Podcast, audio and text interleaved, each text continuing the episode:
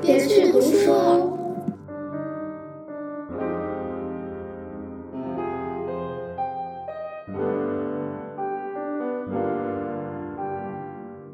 嗨嗨，欢迎来到别去读书，我是你们的 reader 小马。本期呢是别去读书的第十五期，也是 INFP 的 MBTI 观察日记的第四期啊。本期呢是小紫人篇，小紫人就是 INTP、ENTP、INTJ 和 ENTJ。那在开始本期节目之前呢，想要送给。紫人们一个礼物，是我作为绿人的代表想要送的礼物，是什么呢？是 IU 的夜信，想紫人们听着这首歌，然后听一听我想说给你们的话。那我想说的是，万物易逝，我们的一生呢，就好像是踩着海浪在沙滩上写字，所以。总是在做无用功的引号无用功，给自己喘息的缝隙是没有关系的，朋友们，嘿嘿。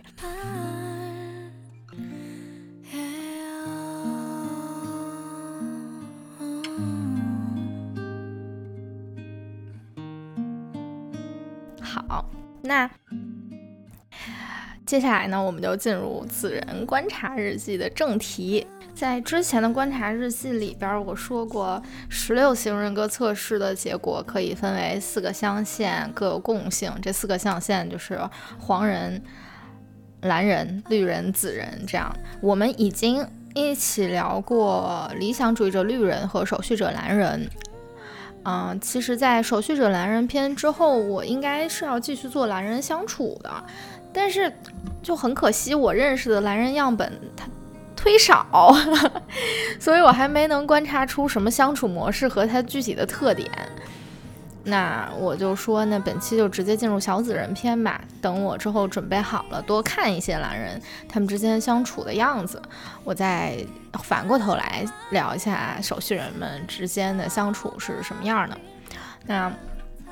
进入小紫人篇之前，我其实有挺多话想说，我就一口气儿说完得了。就是在准备本期观察日记的时候，我真的是不由自主的、常常的感受到某种伤心。我就稍微想了一下，为啥？因为我生活挺快乐的。我想说，可能是我在深究子人的时候，就是我越想要观察，或者说越想要仔细的看清，或者说看见他们，就越觉得子人的那个外在表现啊，和他的真实内核之间的差别，甚至是某种对立，只是因为，嗯。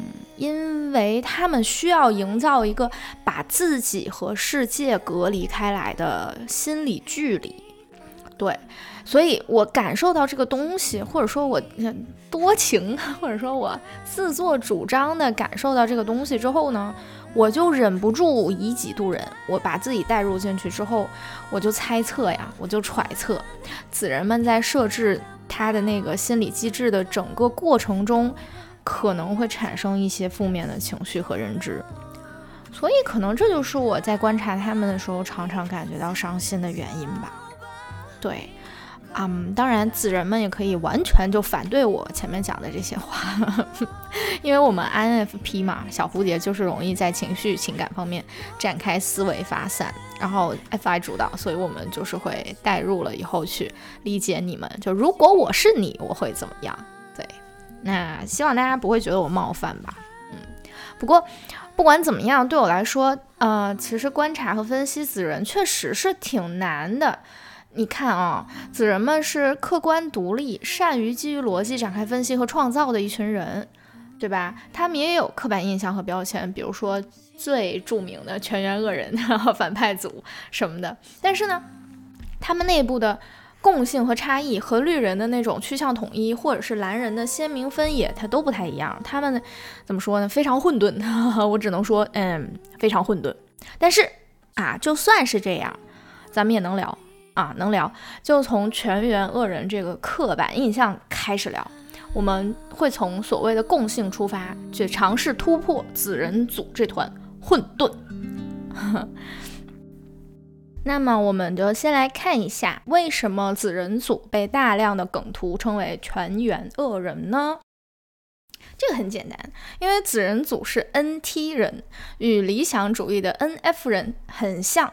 NT 人也是注重精神世界和内在思考的类型，但是不同之处在于，依赖直觉与逻辑的 NT 人往往是强势而稳重的。那这个时候，你不要给我举 ENTP 的例子，他们的内核也是非常稳重的。对，因为子人们往往笃信自己的计划。和判断，所以呢，如果他们在这种笃信之上走的再极端一点点的话，就会显得强势而又固执。嗯，所以说，我觉得这应该是，嗯，他们显得非常的，嗯，恶恶人或者反派的原因。因为你看，他们不受他人动摇，一门心思就只做自己想做的事情，在重要的事情方面更是。一往无前、肆无忌惮的那子人就自然会显示出某种你知道吧，不不近人情啊，软硬不吃啊，这不是很恶人吗？对，啊，什么迷人的反派角色？那我刚才也提到了嘛，嘴炮王者骨折眉毛，你就算是把嘴炮王者骨折眉毛 ENTP 包括在内，子人也是对社交需求比较低的一组人格类型。他们就不是很喜欢和人一起玩儿，因为他们是真的很讨厌蠢人。基本上，子人组默认只要和人类相处，就有一定的几率会会碰见蠢人。所以说，他们不喜欢和人类玩，他们筛选了之后，就和固定的一撮人玩一玩就可以。啊，此处我想要强调一下，就是说这个蠢人，我刚才提到的蠢人。这个蠢是以子人的内心标准来判断的，他们并不是一定说不尊重大家的观点哈，他们就是容易从自身出发去判断什么人值得相处。嗯，在我看来，子人讨厌蠢人，就有一点像他们的某种天性，就是说你可以说这是歧视蠢人啊，但是在你说这种话的时候，典型的子人会说，人都蠢成这样了，我不歧视他，还尊重他吗？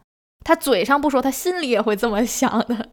你就看看，你就看看能这么说话和这么想事儿的人，他能不被看成反派和恶人吗？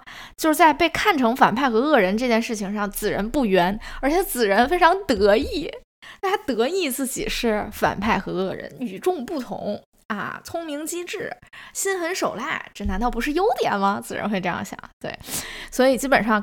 可以说，就是我前面讲到的那些特点和思维逻辑，它就是导致子人组常常被视为四种人格象限里最贴脸恶人形象的一类。但是他们也很欢迎这个事儿。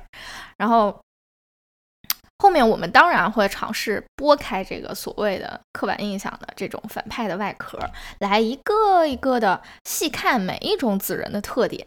我们会发现什么呢？表现成反派和恶人样子的这个行为，它其实是子人的一种工具。他们这样来筛选来到身边的人，哎，因为我前面说到了嘛，他们都是仿佛天性一样的讨厌蠢人。子人需要主动去筛选和判断谁是那个蠢人，然后把自己和蠢人隔离开来。作为一个 INFP，我呢是比较能够理解他们这个逻辑。啊，为什么呢？因为我呢，就是天性一样的讨厌虚伪的人和虚伪的行为。从自己出发来看，子人这种对蠢人的讨厌，我觉得呢，就是人对自身对立面的一种排斥。你看，INFP 呢，希望自己能一直是一个真诚对待世界的人，那我们自然就讨厌那些非常虚伪的行为和本质虚伪的人。那子人呢？四个子人，他不分你我，要么是致力于成为人类中最聪明的那一撮人，要么他们干脆就直接是人类中最聪明的那一撮人。你看，爱因斯坦就是 INTP，聪明人，所以他们自然就会讨厌自身的对立面，也就是蠢人啊。那既然我刚才提到了 INTP，我就顺势啊进入，从他开始一个一个聊小蝴蝶眼中的子人。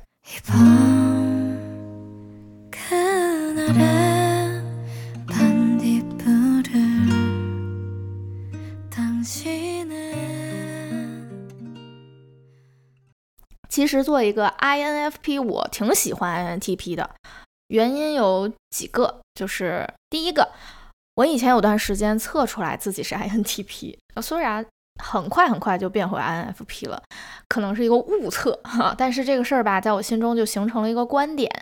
这观点是什么呢？是 INTP 和 INFP 很可能是可以切换的两种人格。这就代表这两种类型具备一定的相似性，它应该能成为彼此理解的伙伴。哈哈，好简单粗暴。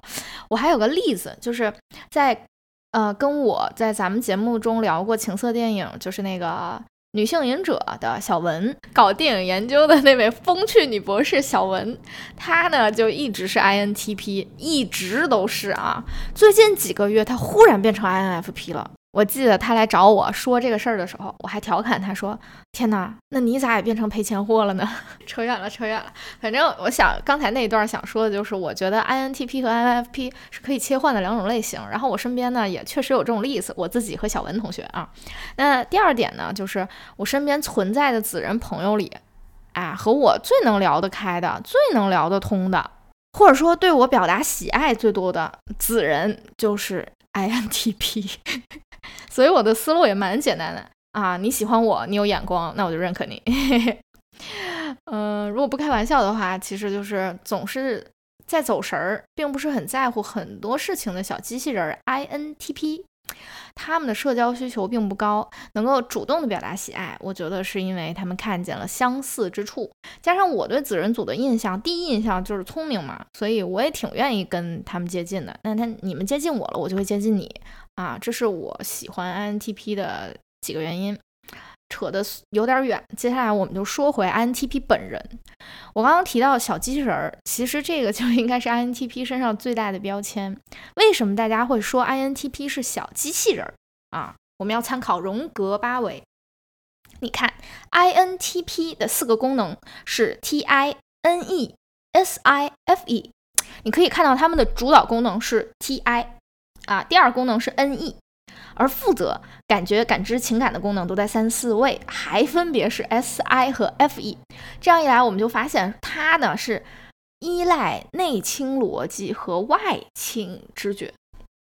这代表什么？代表 I N T P 们通常擅长通过观察、思考建立一个逻辑模型。这点就很像设置代码呀。他先建立一个逻逻辑模型，然后把这个代码设置好了之后，你就输入 A，你就会得到 B。哈，输入 B 你就得到 C，它有这个代码在里边，它就会按照它的这个代码进行运行。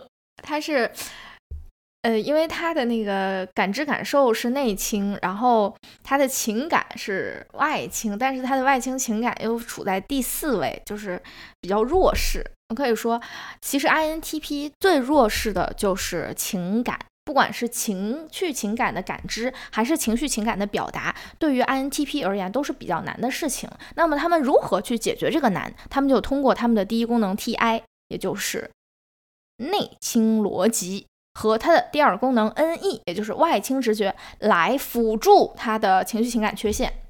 所以它就形成我刚才说的，它建立一个逻辑模型，然后在模仿和学习人类表达情感、判断情感的方式的时候，把这个东西纳入它的模型中，然后输入 A，它就得到 B，它是这样一个过程。所以说，你刚刚认识一个 INTP 的时候，你可能就会觉得他眼神稍微有点呆呆的，就是。不知道在想什么，也不说什么话，哎，躲在边边上。这个时候他在干嘛呢？他在学习 和分析大家的这个模式，然后把这个模式应用到他与你交往的过程中。我想要强调一下的就是，不是说他们冷血无情啊，他们有，只是他们处理情感的方式是逻辑的方式。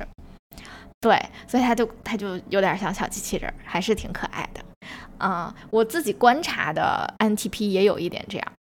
我有一个朋友，我们两个是网友，没有见过面，但是关系蛮好的。他叫小袁啊，小袁是这样的，他是 INTP，然后呢，他挺喜欢我的，可是呢，他从来没有直白的说过，哎呀，我喜欢你啊，怎么怎么样。他就是会没事来找找你，然后有苦恼会想跟你聊聊，然后你不开心的时候，他会主动问你，哎，要不要讲电话？你知道，对于一个 IN 型的人。你要不要讲电话？这个东西已经是极大的关爱了，对。然后有一次，我就我也跟他比较熟了嘛，我是一个蛮主动的人，我是一个 INFP A 啊，自信型的。然后我就跟他说：“我说你是不是好喜欢我？”然后他就说：“天哪，我好开心，你看出来了。”但是我们两个已经认识能有四五年了吧，我才讲这种话。就是他们用呃一个比较简单的讲法，就是他们挺内秀的，但是他们绝对不是笨蛋。他们看起来有点呆，但是他们绝对不是呆子。他们只是处理方式是需要就是在那缓冲一下，对。然后加上呢，他们又是比较聪明，然后在逻辑啊各方面就是。超乎常人一点，所以不是还有一个梗图也说嘛，就是生活乐子就是去码头搞点薯片儿啊，不对，搞点薯条，然后有人管 INTP 叫薯条哥，他们就是这样对生活冷冷的，然后呆呆的、疏离的，可是他们是用他们的方式在与人相处和。接触，所以我有的时候会表现出一种对 INTP 的无脑信赖。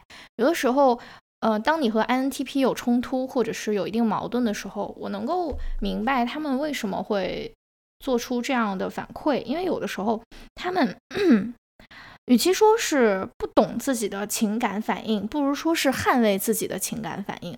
当你真的和他有了情感接触，INTP 会。会在交往中展示出某种无措，但是他那个无措绝对不是因为他不在乎或者对你有恶意，他就是苦守去面对自己的情绪反应、情感反应而已。这个时候你就给他一点时间，退后一步，守着守着，等等他，等他反应过来的时候，他还是会走近你的，因为 INTP 是聪明人，对，INTP 是聪明人，他会做出聪明的选择，是这样。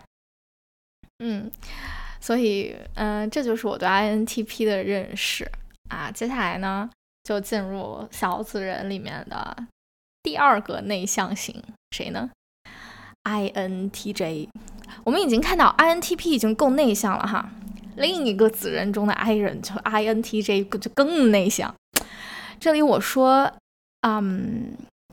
我想说的是，INTJ 我们努努力能看见的那个真实面目很内向，不是他们的社交面具哈。怎么说呢？就是作为 MBTI 十六型里面第二位面具老头，前面一位是白胡子老头 INFJ 啊，咱们 INTJ 是紫老头。这两个面具老头的第一功能都是内心直觉 NI。Ni 这个东西它是个啥呢？简单粗暴的我来说，Ni 就是关键时刻能够救你狗命的一种直觉。你硬要我解释的话，啊，我怎么说？我感觉 Ni 就是在大量处理资料的基础上产生一种对未来的预知。Ni 这种预知力。它也是白胡子老头 INFJ 被称作魔法老头的原因，就他们仿佛有魔法，他们就可以预知未来。哎，所以如果你测了你的那个荣格八维功能之后，发现自己的 NI 很高，我单方面建议你，感觉不好的时候迅速后撤一步，你观察观察局势，是吧？你发挥一下 NI 救狗命的价值。我有点扯远了，我下面要说回啊，说回同样是第一功能 NI。的俩老头儿，他们对 Ni 的使用功能是不一样的。INFJ 呢，倾向于对亲近的人使用 Ni，推断他们和自己相处、相爱、结合或者决裂的时候会发生什么啊？推断出来了之后，他就基于这个推断啊，提前设计好处理方法啊，在肚子里都盘算完了。你就像下象棋一样，你走一步，他就把你后面三四步想好，这样的。那 INTJ 呢？他在使用 NI 的时候，往往是针对他们讨厌的人啊，他们会规划一下怎么展开惩戒与复仇，并且预测，就是想好他们想要实施惩戒的人们可能会产生的反应，然后做出的行动，然后针对这个行动进行逐一击破。黑心老头，这是一个，所以可以说，就是从本质核心来看，这俩老头的面具是不一样的。啊，但是 INFJ 老头的面具，我在小绿人篇已经讲完了。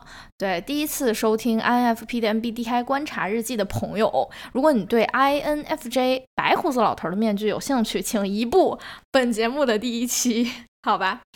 嗯，我要讲的这一期，我要讲的是紫老头 INTJ 的这个面具。其实我没有想好怎么说，就我觉得很复杂。怎么说呢？就是具象的来讲，它复杂复杂在哪儿？紫老头 INTJ 他的这个面具啊，有好几层，它仿佛是洋葱，哎，洋葱一样层层叠叠的面具。同时呢，它每一层还有不同的功能。我之前看过一个，就是专门分析 MBTI 的这个博主，然后他从那个 INTJ 的功能角度上去破译了一下，说 INTJ 这个层层洋葱的内部是什么？他是这么说的：他说，在 NI 和 TE 两大更具理性、现实主导的功能下边，在 INTJ 的内心里是一个脆弱的、渴望被看见的、渴望被理解的，也渴望被纯粹的去爱着的一个小孩儿 FI。啊，我真的一度被这个分析说服了啊，真说服我了，就是很动人呢。这个故事讲的，但是就隐隐的，就是嗯，心里我就觉得不对劲儿。但是我不是不知道为啥觉得不对劲儿，我就是觉得嗯不对劲儿。交代一下，我那个荣格八维测出来 NI 也很高，所以我就很相信自己觉得的这个不对劲儿。然后后来我就想啊，我为什么会觉得不对劲儿？我就想到了。因为我觉得 INTJ 它本身对待世界和人类都是非常非常冷感的。大家伙，如果你认识 INTJ，或者你认识且有过接触，或者说你只是有过接触，不管吧，就是你面对面看见过一个真实的人类 INTJ，你回忆一下你第一次见他的时候，他们看过来的那个眼神，你回忆一下，那个眼神基本上就是非常冷静，没有波澜，你根本看不出他对这个会面有什么特别大的兴致，冷冷的。就像我们说 INTP 可能 稍微有点呆呆的，INTJ 就是有点冷冷的。那所以我们其实看不到 NI 和 TE 他在挥舞大刀保卫啥，你懂吗？你看不到它的第一功能和第二功能在保卫啥，你只能看到某种疏离。所以我后面我就在想说，INTJ 搞不好是战损版的 INFP。从这个角度上来说，就很好理解为啥很多人说 INTJ 是创伤人格了。不然你说一个人怎么会天然的对世界和关系都保持着某种疏离的感觉呢？对吧？好，然后我就想说，我能不能从这个角度去看 INTJ，就是战损版的 INFP 这个角度？你看啊，其实可以，就是他深深的隐藏他的 FI。他曾经是像 NFP 一样的，是 FI 为第一主导功能的，沉浸在自己的情绪里，很好的能理解自己的情绪，而且会为了维护自己的理想出征，创人，这是 NFP 的 FI 功能嘛？那当他在这个并不理想的世界遭受挫折之后，他就会明白说，哦，原来我的这个 FI 是不会被接受的，不被接受，所以他就会发展出来。他现在强大的 NI 功能啊，更具理性、现实主导的功能，去挥着大刀保卫他的 FI，这样就好理解了。冷感这个东西是培养出来的，对我是愿意这么相信啊。我实在是接受不了说一个人就天生就对这个世界保持一种疏离和冷感以及戒备心，但是就你可以说是我这种理想主义的人的想象力的。能力不足，不管怎么样吧，嗯，在我看来，INTJ 啊是搞不好是战损版的 INFP。这个时候，我相信很多 INTJ 会站起来说：“我怎么可能会是你这种废柴？”但不管怎么样，哎，你要是觉得你不是，你来骂我呀，你 来跟我杠啊！你又不会跟我杠，因为你们不想和蠢人讲话吗？对不对？哎呦，气死了！好，我 我好像刚才挑衅 INTJ，挑衅完之后，我来夸一下，我夸啊，就是也是刻板印象啦，因为我确实没有特别熟熟悉的，或者说目前关系很好的 INTJ。那，嗯，刻板印象里面呢，在任何关系里，INTJ 都是非常非常忠诚的啊，这跟他们认识世界的方式有非常大的关系。他们非常喜欢，也非常习惯深入的认知事实和世界，然后建构一个自己的体系。在这个建构体系的过程中，运气好的人会产生某种信仰，他们的弱势功能 Fi 这个时候就会发挥作用，然后他们会无条件的服从和归归顺于自己的信仰，那种内心坚持的唯一的东西。这就是为什么 INTJ 忠诚的原因。只要你被划入了信仰范畴，他就会无条件的对你表示忠诚。呃，如果你不在那个范畴里，那就不好说了。因为 INTJ 呃代表性人物汉尼拔，汉尼拔啊，心狠手辣还吃人。但是为什么吃人呢？因为他在他的世界观里，吃人这件事情是正确的，是他的信仰，符合逻辑，像我们吃猪吃牛一样。嗯，这就是 INTJ。嗯，那呃怎么说呢？就是我其实很怕。被被被骂，但是我还是勇敢的继续讲。聊完了两个内向型的 I 人啊，我们就勇敢的进入外向型 E 人啊。这两个 E 人分别是 ENTP 和 ENTJ。我挺开心的，就是 从沉郁顿挫的 INTJ 走出来，我们走向了可爱而又迷人的反派角色 ENTP。终于到咱们在梗图里横冲直撞的骨折眉毛啦，朋友们，骨折眉毛集合起来。其实我觉得 ENTP 非常非常可爱，当然大家也觉得他们很可爱。对，即便常常会出现什么骨折眉毛烤蝴蝶呀、骨折眉毛犯贱啊什么的，仍然有一部分 INFP 也非常喜欢骨折眉毛 ENTP 啊。我觉得这就是 ENTP 的魅力，他们非常知道在怎么样讨人厌的同时又讨人喜欢。呃，那他们其实非常活跃哈，大部分的 ENTP 对群体活动都非常的游刃有余。你不说他多喜欢吧，但是他非常游刃有余，知道如何和人类相处。这当然也是艺人的一个。啊，不能说通病，我差点 脱口而出通病。艺人的一个共同的优势啊，然后小部分的 ENTP 呢，他们会只对特定的朋友犯贱，然后极度典型的 ENTP 可能会对全世界人犯贱，犯贱都是带引号的啊。说到这里，我其实我觉得必须要解释一下这个辩论家 ENTP 的犯贱和可爱的关系。怎么说？就是因为他们适度的有梗的犯贱。所以他们才显得非常可爱，这就是可爱而又迷人的反派角色 ENTP。那我呢，没有什么关系特别特别好的 ENTP 朋友。那有个师妹，她是 ENTP。我总结一下这个直观的观感哈，ENTP 非常自信，嗯，再加一个非常，ENTP 非常非常自信，而且呢，他们在社交关系里又非常主动。怎么说？嗯，有一次呢，我在学校图书馆。然后，嗯，大家都知道，广州的夏天，正经夏天的时候，七八月的时候不怎么下雨的啊。然后我呢，夏天的时候在尝试晒出迷人的小麦肤色，所以每天就戴着一个那个登山的帽子，然后穿每天都穿背心儿出门，就是想把自己的胳膊晒出漂亮的。哎，小麦色，所以我不带伞，没有阳伞，然后我就去图书馆了。在图书馆待待了一天，到下午五点来钟的时候，想去吃饭。然后在这之前呢，这个 ENTP 朋友就来联系我，问我说：“那个师姐最近有没有看谁谁谁的一个什么书啊？”然后我说：“没有啊，什么什么的。”正聊着，他说：“你在哪儿呢？”我说：“我在图书馆。”然后他说：“外头下雨了。”我说：“哎呀，刚走出来才知道，怎么下雨了呢？”他问我：“那你带伞了吗？”我说：“没带。”然后他就来接我了。要知道我和这个师妹的关系呢，就是这个师妹 ENTP 的关系呢，就是认识，啊，关系还行，但就没到那种他会主动说：“哎呀，我去给你送伞吧”的程度。在我这个 I I 型人、内向型人来看啊，可是那个时候对我而言，他来送伞这件事情就是。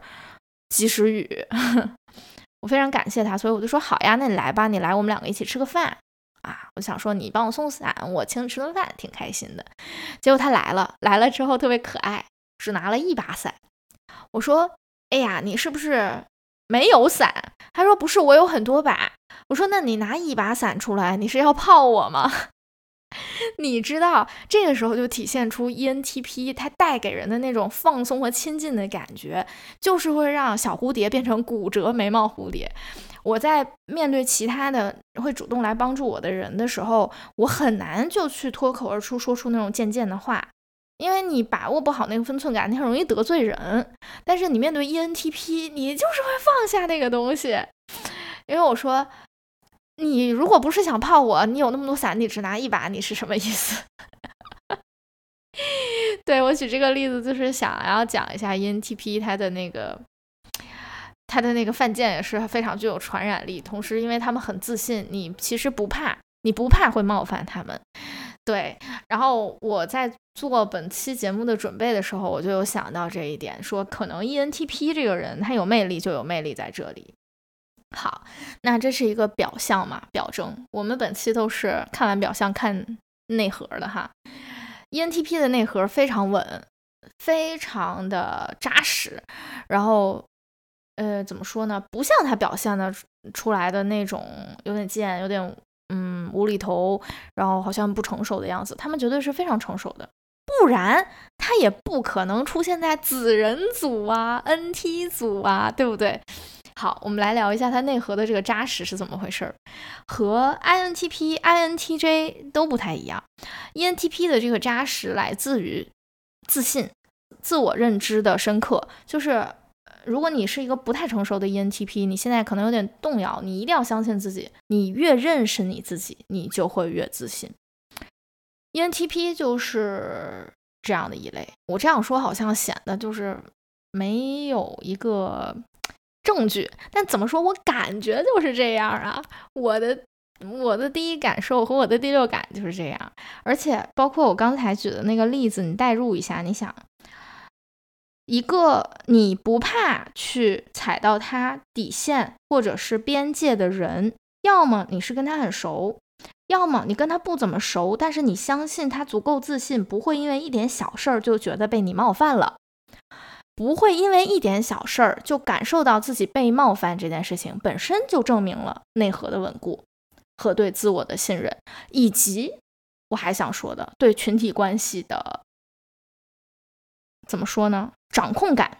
我认识的 ENTP 都并不相信群体，还是一样，子人嘛，讨厌蠢人，群体里都有蠢人，只要有蠢人，这个群体就不咋地。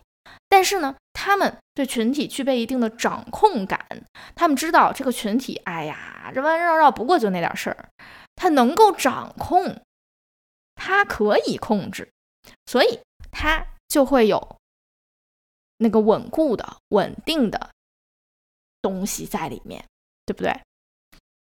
嗯，所以我觉得，嗯，ENTP 的内核就是这样。我很有自信，应该 ENTP 在听本期节目的时候都在点头。谢谢各位，如果你觉得我这段说的对的话，请给我一个赞。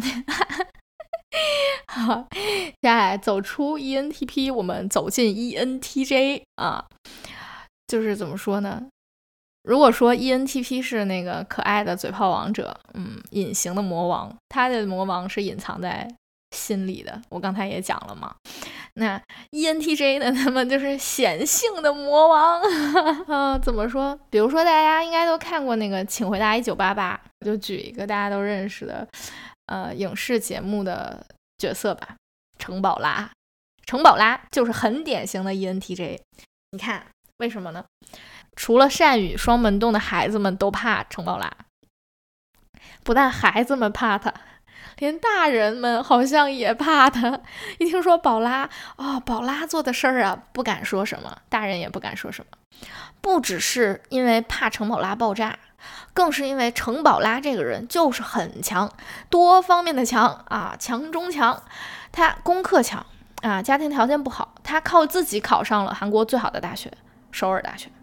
他表达能力和逻辑强，没有人吵架能吵得过他。是吧？武力值也强，他总是能把他弟弟妹妹打的直叫唤，特别是他打他妹妹，程德善要被他打死了，每次都。那同时，因为程宝拉这个人足够强，他做的决定和他决心去做的事儿，都不是随便谁啊劝几句说“哎，宝拉别干了”或者怎么样就能改变的，改变不了。在这里，你就可以看到，作为一个具有长远眼光的指挥家。ENTJ 呢，他们懂得分析局势、判断优劣，并且在这个基础上能够果断地做出决定。决定做完就制定和落实计划。如果你出现了，你出现了以后是扰乱 ENTJ 的行动方针，那么你就会被他干掉。这就是显性的魔王 ENTJ。那很多人会觉得说魔王 ENTJ 对弱者没有怜悯，我特别想讲这个事儿。我觉得 ENTJ 只是在语言上对相对而言的弱者没有怜悯。你想想看，程宝拉是怎么骂他不学无术的妹妹程德善的？他说的台词是：“你脑子是水瓢吗？啊，你就算是石头脑袋，这个你也不应该不会。你就是因为你的学习态度太差了，你这个人没有认真的时候。你脑子不好使的话，你就该努力呀。人生是那么简单的吗？你脖子上粘着的你的头，你学习的时候你也用用它吧。对我刚才讲的这些都是暴怒的 ENTJ 说的话。”但是呢，在说这种话的时候，宝拉还是在用行动帮助德善了。他起码辅导他功课了吧？一边骂一边辅导他功课。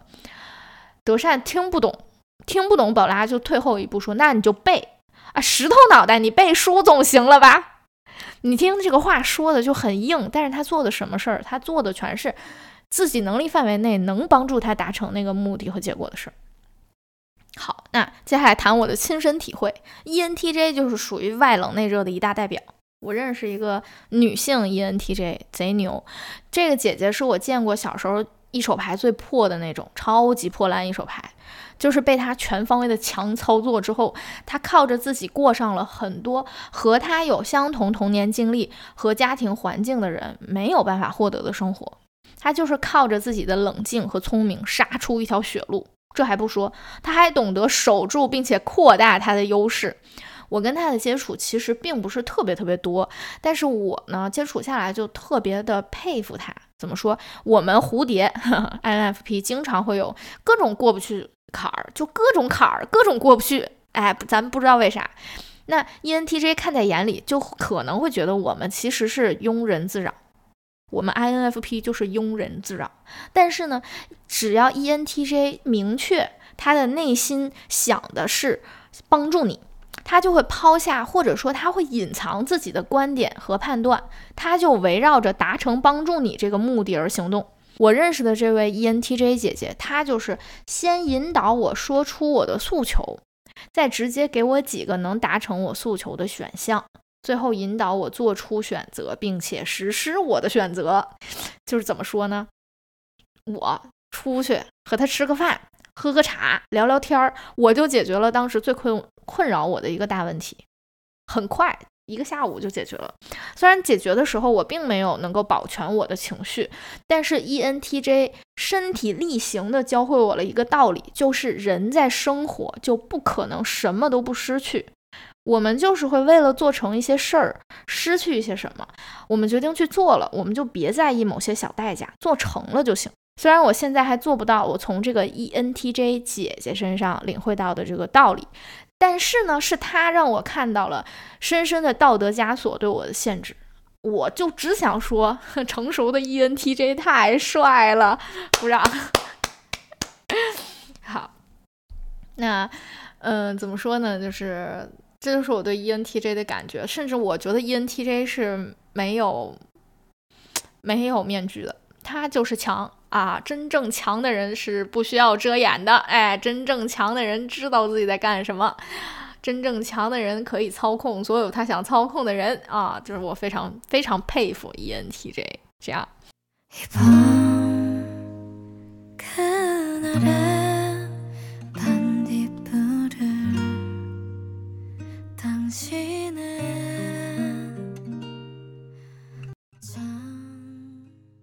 好，那接下来应该进入下一个阶段是什么呢？大家都很喜欢的阶段，就是为嗯这些人格选择一首诗。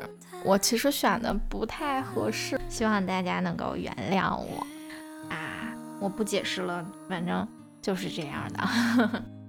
我选择的诗是来自葡萄牙诗人佩索阿的诗题是《糟糕的夜里，每晚的实质》，选自佩索阿诗选，想象一朵未来的玫瑰。译者是杨铁军啊，由中信出版集团出版。全诗是这样的：糟糕的夜里，每晚的实质。自然都是失眠，那是我所有夜晚的实质。记得有一次昏睡，浑身难受却醒着，想到生活里的所作所为，应做而未做的事儿，我记得一阵痛苦席卷我，如寒意或惊恐。什么是生活中不可挽回的东西？尸体，也可能其他尸体是幻觉，也可能死者活在另外的空间，也可能我全部的过去存在于别处，在时间或空间的幻觉里，在对流逝的错觉里。但向之所非，向之不成，甚至却于梦想。到了今天，我才明白，向之不成，当所该成。到了今天，我才明白，向之所非，是应所是。那才是让上帝也无可奈何的死去。那我今天最好的部分，才是上帝也不能复活的。如果在某个时间节点，我转向了左而不是右；如果在某个时刻，我说了是而非不，或者说了不而非是；如果在某次谈话中，我能达到今天半梦半醒所说的那么完备；如果一切都是如此，我今天就是另一个人。也许宇宙。也会不知不觉的变成另外一个，但我没转向那不可挽回的失去，我没有，甚至连想都没想过。到了今天，我才看清，那时我没有说不，或没说是。到今天才清楚我没说的是什么，但所有我当时没说的句子涌上我的喉头。清晰、坚定、自然。对话结束于一个具备结论性的结论，问题完全得到了解决。但现在，那些过去没有、将来也不会有的事儿，折磨着我。我失败之处根本没有希望，也不可能在形而上学的系统中占有位置。也可能我把梦想带到另一个世界，但我能把我忘记的梦的东西带到另一个世界吗？是的，未来的梦想尸体就是那样，我把它永远葬在心里。全部的时间，所有的宇宙，在今晚睡不着的日子，寂静包围我。如同我没有参古的真理，外面无影无形的月光，如我未有过的希望。好，以上就是佩索阿的《糟糕的夜里，每晚的实质》。实际上，这首诗在我第一次读的时候，我就感觉到非常的难受。我现在，我刚才读完了它，我仍旧非常的难受。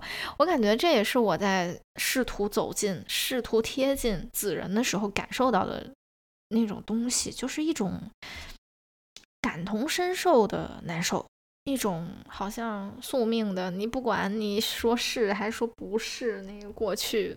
如果曾回来，他也是这样的悲剧感。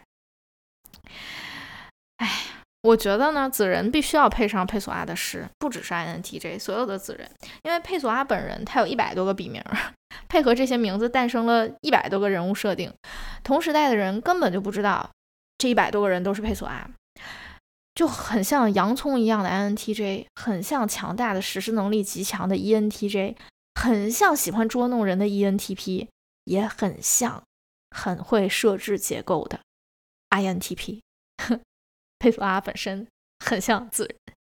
那佩索阿借助不同的笔名，他塑造了不同的分身，再由这些分身构成一个一个自成一体的世界，同时组成一个更大的、完备的世界，一个想象的世界。这个设想呢，本身就。特别的子人。对，是强悍的人想要去做的事情，也是聪明的人想要去做的事情。真正能够做到，还是靠行动力超群的人。就做成了而言，佩索阿本身挺 J 的，不是 INTJ，可能就是 ENTJ 吧。好，那交代完这佩索阿的事儿呢，我来谈谈我选的这首诗。它其实很简单嘛，讲的就是一个哦睡不着的夜晚。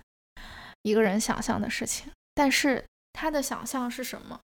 是计划。首先是事儿，生活里他做过的事儿，以及他应该做但是还没做的事儿。这个东西让他非常的痛苦。子人们，你有感同身受吗？我感觉除了 INTP，除了 INTP，其他的子人应该都感同身受。那这种痛苦，他直接席卷了。啊，诗里面的我，被他他被这种痛苦席卷了之后呢，他就开始想了，生活中生活中有什么不可挽回的？尸体才是不可挽回的。然后他就用尸体这一个喻体去承载了他所有他觉得不可挽回的东西。然后他无论怎么去推演所谓的向之所非，向之不成，他怎么说的？他说：“但向之所非，向之不成，甚至怯于梦想。”到了今天，我才明白，向之不成，当所该成。到了今天，我才明白，向之所非，依时应所是。就是他觉得他以前的判断是错的，他觉得他现在的判断可能是对的。如果他回到了过去，他的判断会不会改变？他说会的。如果他回去，如果一切都回去，然后重做，推翻我。今天就是另一个人，也许宇宙也会不知不觉的变成另外一个宇宙。可是，可是那不可挽回的失去，永永远远的失去了。他就是这个诗里面的我说，到了今天才看清，哎，到了今天才明白。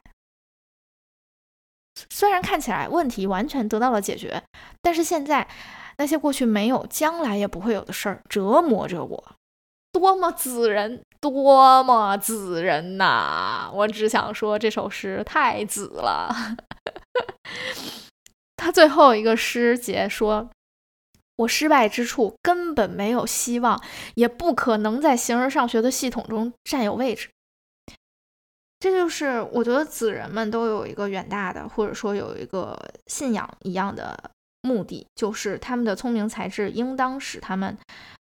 从蠢人的世界中脱颖而出，使他们在他们想要的那个位置，也许是形而上学的系统中，也许是什么别的地方，反正应该是人类熠熠生辉的地方，人类群星闪耀时的地方，有他们的位置。他们的梦想将会把他们带到那个位置。但是如果此刻没有，这句话就是子人的思路。我失败之处。根本没有希望。好，失败的东西就搁下了，反复推演的东西我搁下了，往前看，往前看怎么办？这首诗非常的悲观。他说，未来的梦想尸体就是那样，我把它永远葬在心里。全部的时间，所有的宇宙，在今晚睡不着的日子，寂静包围着我，是吧？非常悲观。他说，未来的梦想就像尸体那样。直到最后一句，他才说：“无影无形的月光，如我从未有过的希望。月光还在那儿，这个希望就还在。你不要嘴硬，这是我感受的。所以，我回到本期节目的最开头，我说，作为一个绿人，我有个礼物想送给子人们，那就是 IU 的夜信。就是什么呢？我想说的就是万无一失。”我们真的就是一生都踩着海浪在沙滩上写字，这个东西也是美的啊！在这个过程中，给自己一点喘息的缝隙也是没关系的。子人们，我感受到心痛，我想他们是真的，我相信他们是真的。我的梦想是你们不再心痛。好，这就是本期的 MBTI 观察日记小紫人篇。我是你们的 reader 小马。如果你听了本期节目有任何的意见或者建议，欢迎通过各种方式联系到我，可以是评论、点赞，也可以是私信，还可以是添加我们的微信，加入别去读书的订阅群，或者是给我发邮件，不管什么样的方式，都欢迎你们联系到我，说出你们想说的话。谢谢大家祝大家幸福拜拜。